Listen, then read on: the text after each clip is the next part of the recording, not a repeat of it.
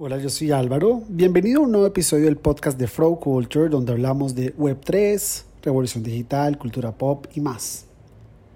Los NFTs artísticos han demostrado ser un buen match entre arte y tecnología en el mundo digital. Pero si nos damos la tarea de buscar ese mismo match en el mundo real de carne y hueso, un buen ejemplo de esa combinación es la invitada de hoy, Clementina Giraldo, uno de los nombres más populares en la comunidad blockchain en español por su alto trabajo en el sector de las fintech, las startups tecnológicas en Latinoamérica y el arte digital. Una mujer con pasión por la tecnología, el arte y crear comunidades, porque admitámoslo, Aprender es algo muy difícil de hacer solo. En comunidad es mucho mejor. Clementina Giraldo lo sabe y lo tiene muy claro. Hoy nos acompaña la trayectoria, la visión y el corazón artístico de Clementina Giraldo.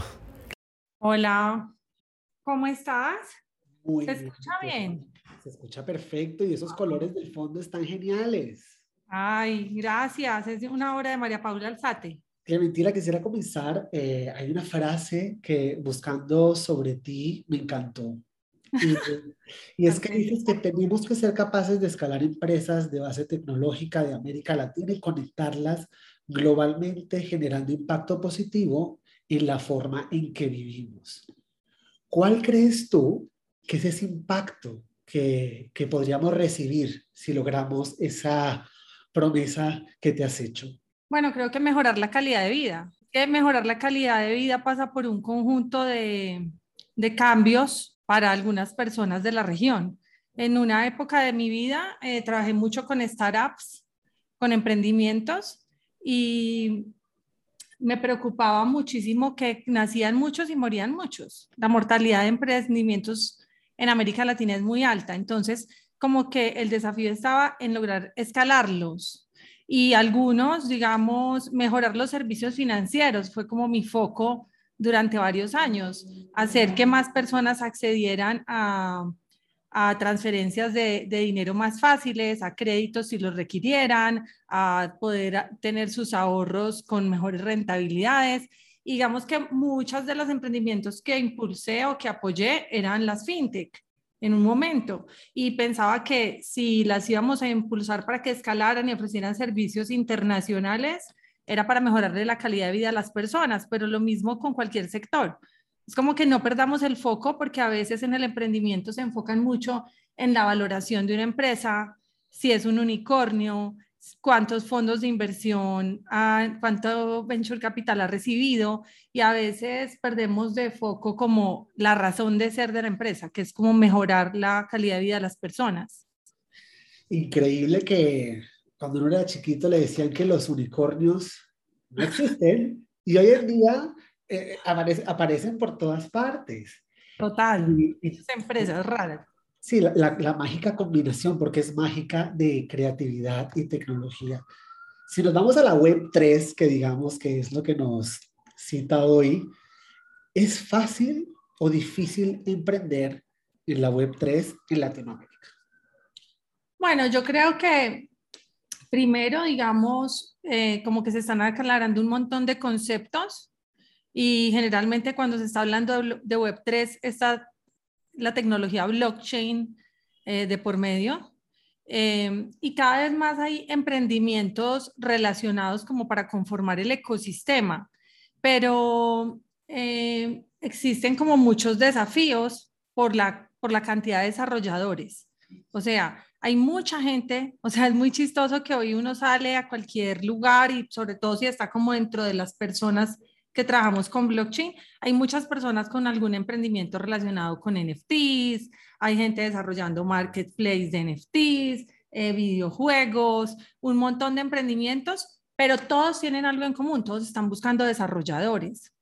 Y ahorita los desarrolladores son como los, los personajes más escasos y a veces se ponen, como decimos en Medellín, un poquito pinchados, como un poquito como con muchas condiciones para ver en cuál proyecto entran entonces, eh, sí hay como mucho interés de emprender, eh, sí hay como muchas oportunidades, aunque también hay desafíos, pero el uno de los principales desafíos también pasa por, por más formación de talento para poder hacer viables los proyectos. Ahorita se cotiza cualquier proyecto y a veces las sumas difieren mucho dependiendo de con qué desarrollador hablas. Claro, Clementina, desde Dots and Tech y toda esta trayectoria que tienes, ¿cuáles son los tips que tú le puedes dar a las personas que se la quieran jugar en la Web3 a la hora de comenzar? ¿Qué tenemos que tener claro? Eh, ¿Qué tenemos que evitar? Porque está comprobado que la Web3 no es la lámpara de Aladino, que son tres clics y, y te haces rico. Claro, total. Bueno, digamos que en este tiempo hemos promovido comunidades, comunidades y como de personas que quieren entender primero la tecnología blockchain y también como, digamos, sus atributos. Y en esas comunidades hemos, hay como diferentes perfiles que se aproximan. Entonces, por un lado llegaron primero eh, los artistas, o sea, llegaron todos estos creadores y todos estos artistas de diferentes técnicas y disciplinas, de arte análogo, de arte digital, y para ellos en particular, como que el consejo siempre ha sido, mm, no les dé pena preguntar.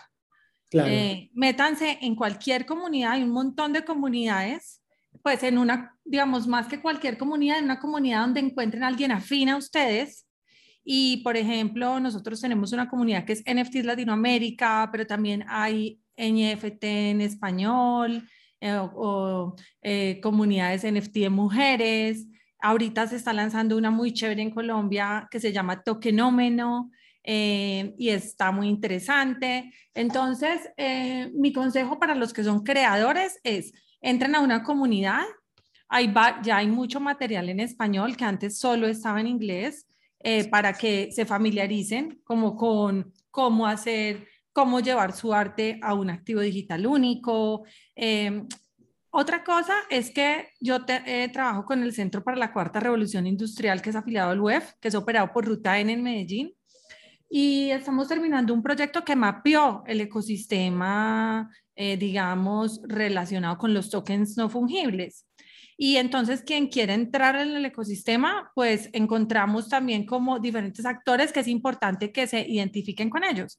Hay como 23 marketplaces, entonces a veces la gente está más familiarizado con OpenSea porque es abierto, pero identificamos 23 marketplaces, algunos los principales metaversos. Entonces, quien se quiera acercar, al principio esto le puede sonar como muy extraño, pero en realidad es muy intuitivo y cada vez se va a ir mejorando más también la, en las partes en las que no es intuitivo, eh, se va a ir mejorando la experiencia del usuario. Entonces, para que la gente que me está oyendo tenga una idea, la gente hoy en día habla muy fácil un perfil de Facebook o un perfil de Instagram, porque son plantillas que tú subes una foto, tú diligencias un perfil y ya.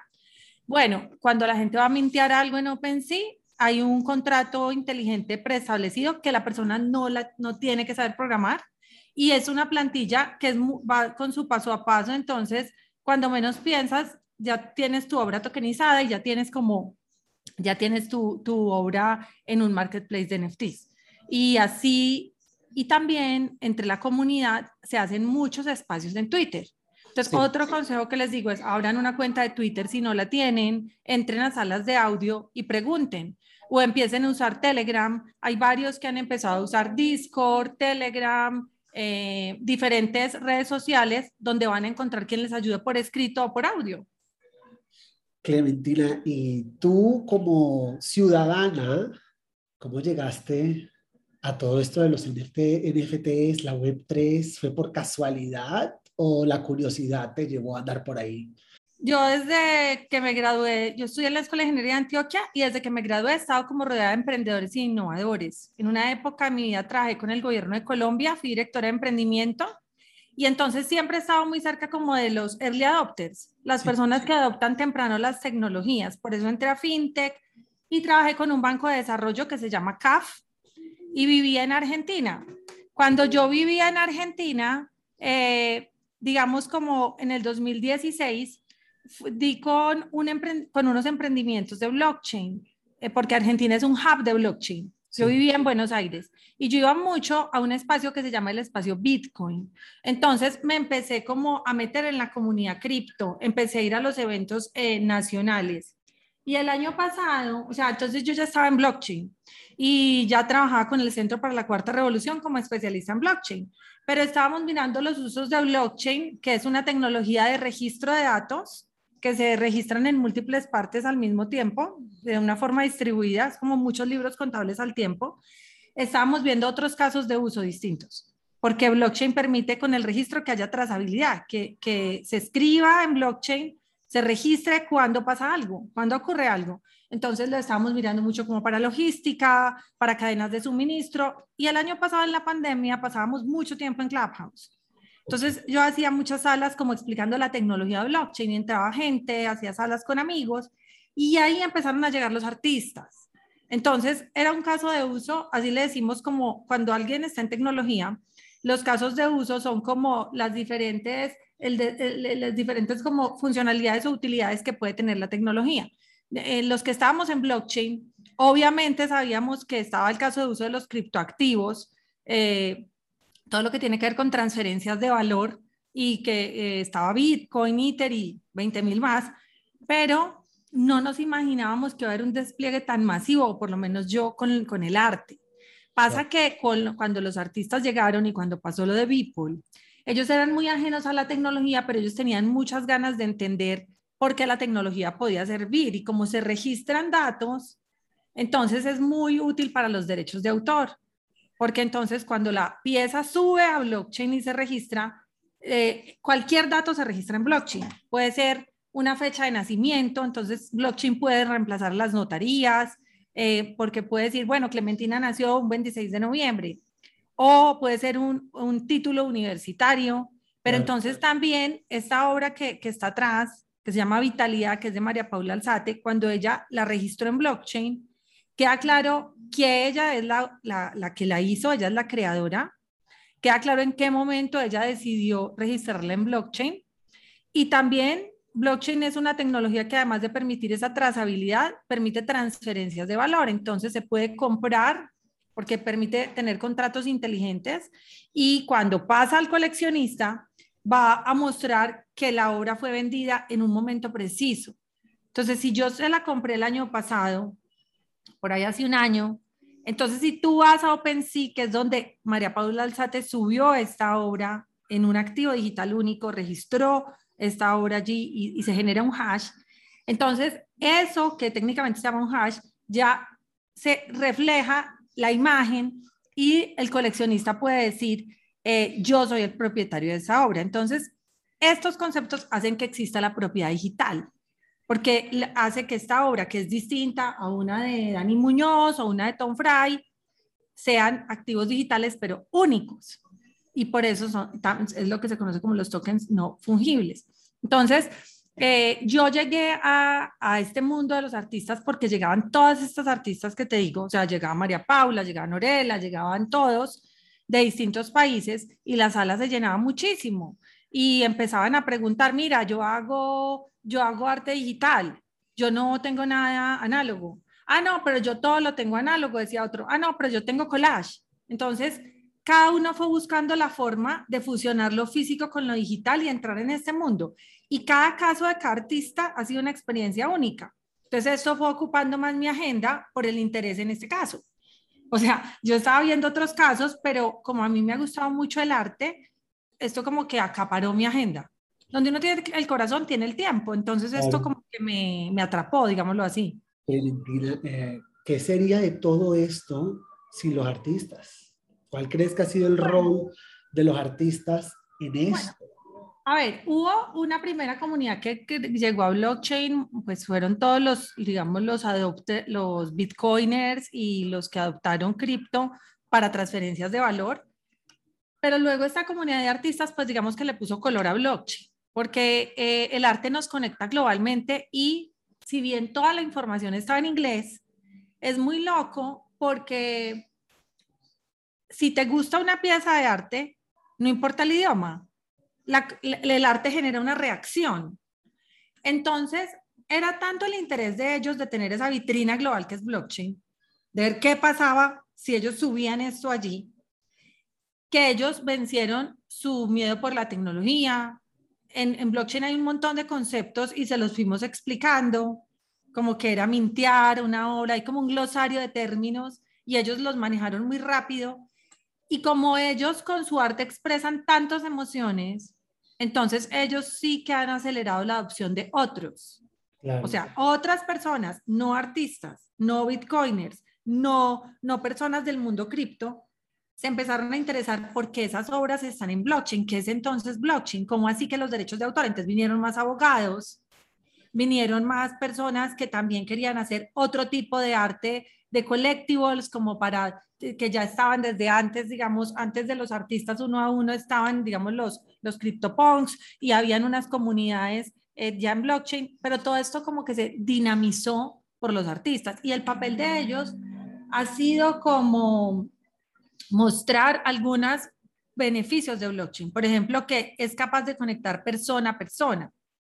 O sea, blockchain siempre dicen como un peer-to-peer y cash system es Bitcoin y en otros casos es un peer-to-peer, o sea, algo que conecta persona a persona. Blockchain lo que hace como tecnología es eh, remover los terceros de confianza centralizados. Si yo te voy a pagar a ti un dinero, Álvaro, tenemos que acudir al banco a que diga si yo tengo un saldo, si no te voy a dar un billete en efectivo. Y ese es un tercero de confianza centralizado.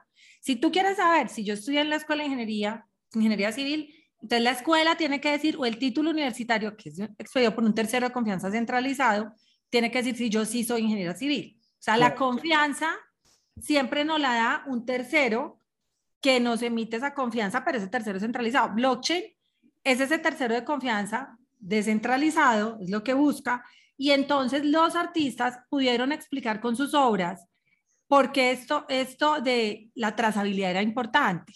La gente dijo, ah, qué bien, entonces tiene algún sentido que se reconozca quién es el creador.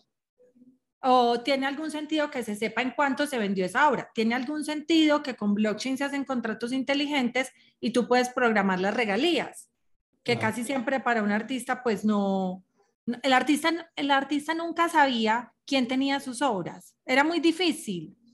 Era muy difícil. O sea, algunos casos sí, si era venta directa, pero si era por medio de una galería, pues no sabía quién era su coleccionista. Entonces, blockchain explota todo esto el año pasado cuando artistas empiezan a hablar con coleccionistas, coleccionistas salen a comentar en Twitter que les gustó tal artista por tal razón y, y genera un boom, un boom que a mucha gente le asustó que sea una burbuja eh, que seguramente tiene elementos de burbuja, pero que no le quita los atributos a la tecnología en cuanto a explicarla y hacerla más digerible para las personas.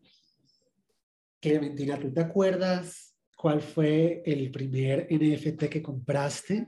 Sí, claro, sí. Se lo compré a Fira, eh, a Soy Fira en marzo, y muy inmediatamente compré otros dos, uno de Platzi porque fueron como la misma, pues, la misma semana y blockchain lo dice.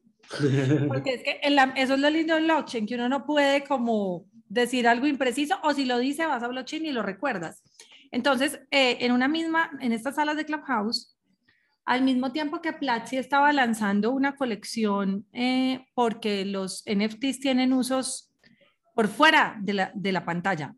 Entonces, Platzi lanzó en ese momento algo experimental que era como unos NFTs para unas becas de estudiantes y los que comprábamos el NFT con estos recursos becaban a alguien. Entonces, en la misma sala en que se estaba hablando de la colección de los NFTs de Platzi, eh, Fira pidió la palabra, pero en esa misma sala estaban Norela, estaban Dani Muñoz, era como todo muy, muy seguido.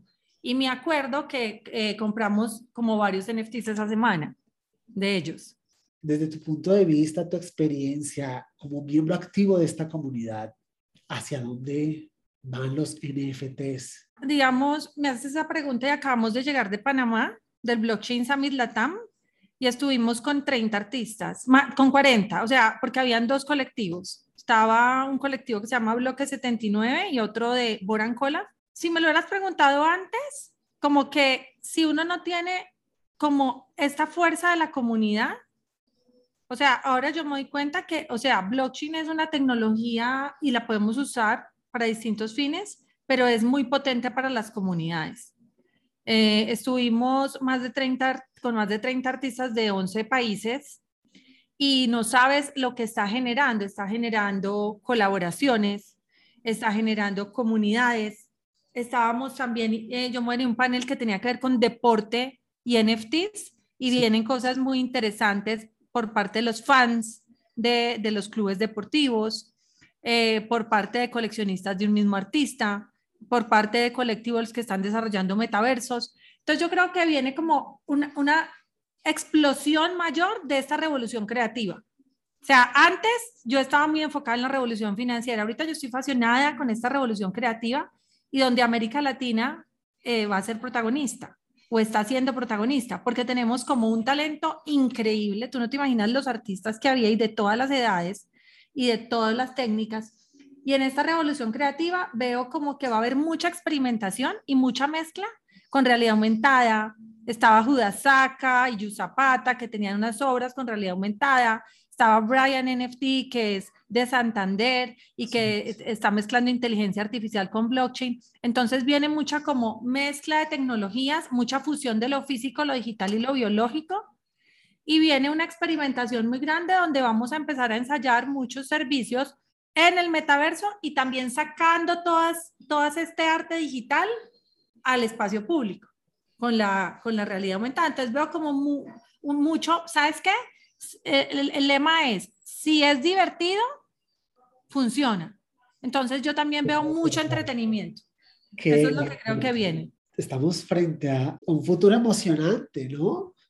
Eh, yo sí creo que, que, la blockchain nos ha traído una nueva generación de artistas, los ha sacado de, del estudio y los ha llevado no solo a, hablar de dinero, que casi nunca se ha visto artistas liderando revoluciones y hablando de dinero.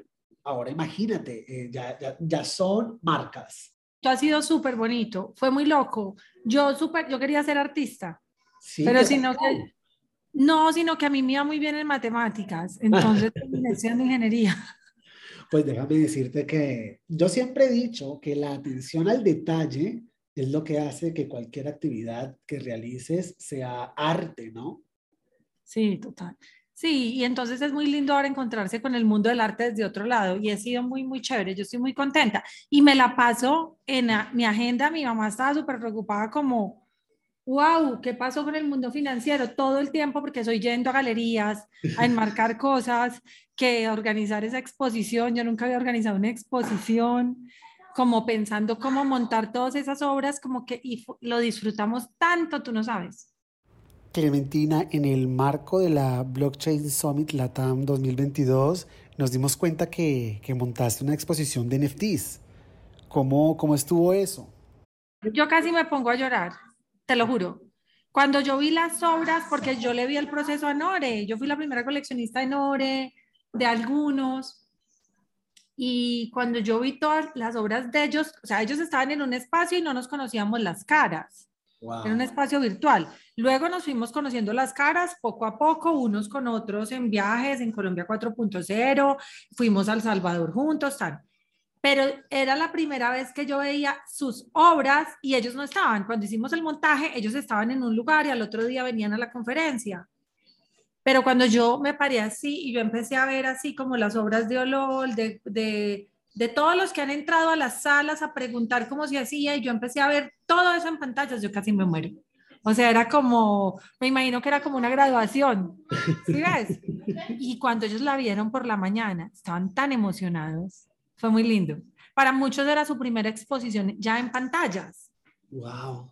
O sea, porque habían vendido en OpenSea y tal, pero no, no habían estado en una exposición de NFTs. Entonces fue muy lindo. ¿Crees que esto será el pan de cada día en cuanto al arte? Pues creo que el arte análogo no va a dejar de existir, es muy lindo. Creo que va a ser un mucho ir y venir. Y es que han pasado cosas muy lindas. Por ejemplo, Fabián Buitrago, que es de Cúcuta. Eh, yo parezco una mamá porque hablando súper orgullosa de ellos, pero es que él hacía una, él hace un arte que es con óleo y es puntos. Y él primero tomaba fotos, pero luego dijo, no, yo voy a hacer con el pincel digital, pero se sienten en kinder porque como que no tienen al principio no tienen como esa manipulación de los elementos y no se reconocen en las obras. O María Paula, ella empezó con digital y uno no la reconocía ahí, pues no, esto no es de ella. Y ellos van teniendo su evolución y es como un ir y venir, es muy bacano. O sea, te juro que hay mil historias, pero son súper lindas todas. El poder de la información, Clementina. El poder de la información y el poder de la comunidad, como tú has sido tan enfática en esta charla, es primordial. Y qué bueno tener agentes como tú en español en Colombia. como decías ahorita, que la información toda estaba en inglés, puede estar en español, pero es absolutamente compleja. Uno te escucha en tus espacios, ya sea en Twitter, en tus redes sociales, y está esa información, no solo en español, sino en, este idioma de la conversación. Yo te quiero agradecer eh, no solo por la gestión, sino por el tiempo y el espacio de compartir con nosotros en Fraud. Wow, gracias por la invitación. Estuve oyendo los podcasts increíbles, pasaba uno tras otro y como que fluyen muy bien, están haciendo un trabajo muy, muy interesante. Eh, descubrí unos artistas que no conocía, eh, no los he oído todos, pero voy a seguirlos oyendo. Eh, y muy divertido. palabras. Sí, no, no, no, estaba muy chévere, ¿sabes? Estaba muy, muy chévere porque los haces como muy personalizados, como muy, muy humanizados, me gustan pues yo lo que tratamos es un poco de aterrizar el conocimiento a, a conversación de peluquería, por así decirlo. Pues nada, Clementina, muchas gracias una vez más por el tiempo, el espacio, la obra y la pasión. De verdad que yo creo que la vida confabuló para combinar tu amor por el arte y, y la tecnología en un oficio eh, que, que, te llena de orgullo, hablas con una pasión. Ay, son unos lindos ellos, con Una esperanza de que esto se va a poner cada vez mejor. Sí, bueno, yo también soy muy crítica de otras cosas, pero digamos, sí, o sea, hay unos temas técnicos que tienen que resolverse. Muchísimas gracias. Te mando un abracito, gracias. Chao. Y llegamos al final de este episodio. En la descripción encontrarás todos los datos de Clementina y los nuestros para que sigamos manteniendo la conversación activa sobre cultura pop, Web3 y revolución digital. Yo soy Álvaro, chao.